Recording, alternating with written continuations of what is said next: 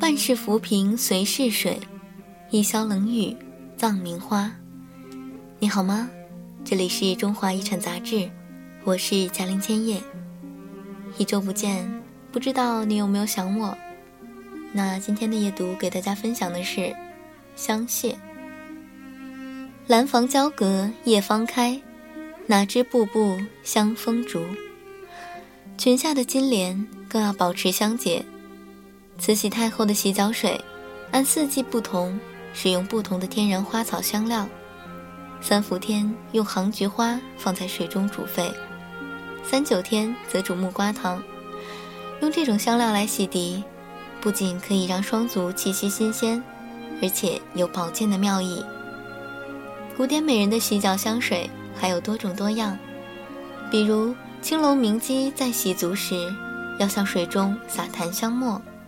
另外，有一则莲香散方，据说是金章宗时的宫廷内方，用丁香、黄丹、枯矾末三味料一起研成细末。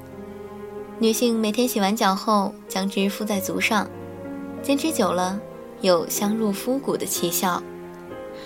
莲步生香，香风步步随，这样诱人的说法，并不是文学描写的夸张。据说。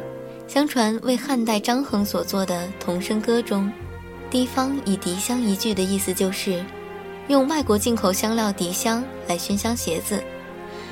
实际上，历代都有各种方法来使得步履生香。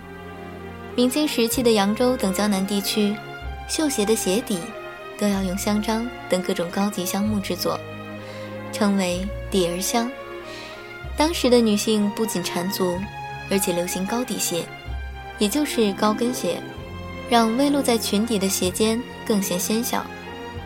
这种高跟鞋也是用各种香木削成杏叶、莲花、荷花等不同样式，外表还要用青绫包贴起来。更讲究的高底鞋是把鞋跟中间挖空，周围雕出玲珑轻巧的镂空花纹，在中空的鞋跟内装一个活动的小抽屉。这小抽屉同样刻出镂空花纹，在其中放一个小香囊。这样精致的散香高底鞋，被文人雅称为香榭，或画榭。女性穿着如此香榭，走到哪里，哪里就有暗香从鞋下散送，溢出裙底。也曾经有女性把鞋跟的底面做出镂空的花纹，镂花采用莲花等花卉纹样，然后。在中空的鞋跟内装满香粉，这样的香榭一路行过，会有香粉从鞋底的镂花中点点泻落，在地面上现出莲花之类的花纹。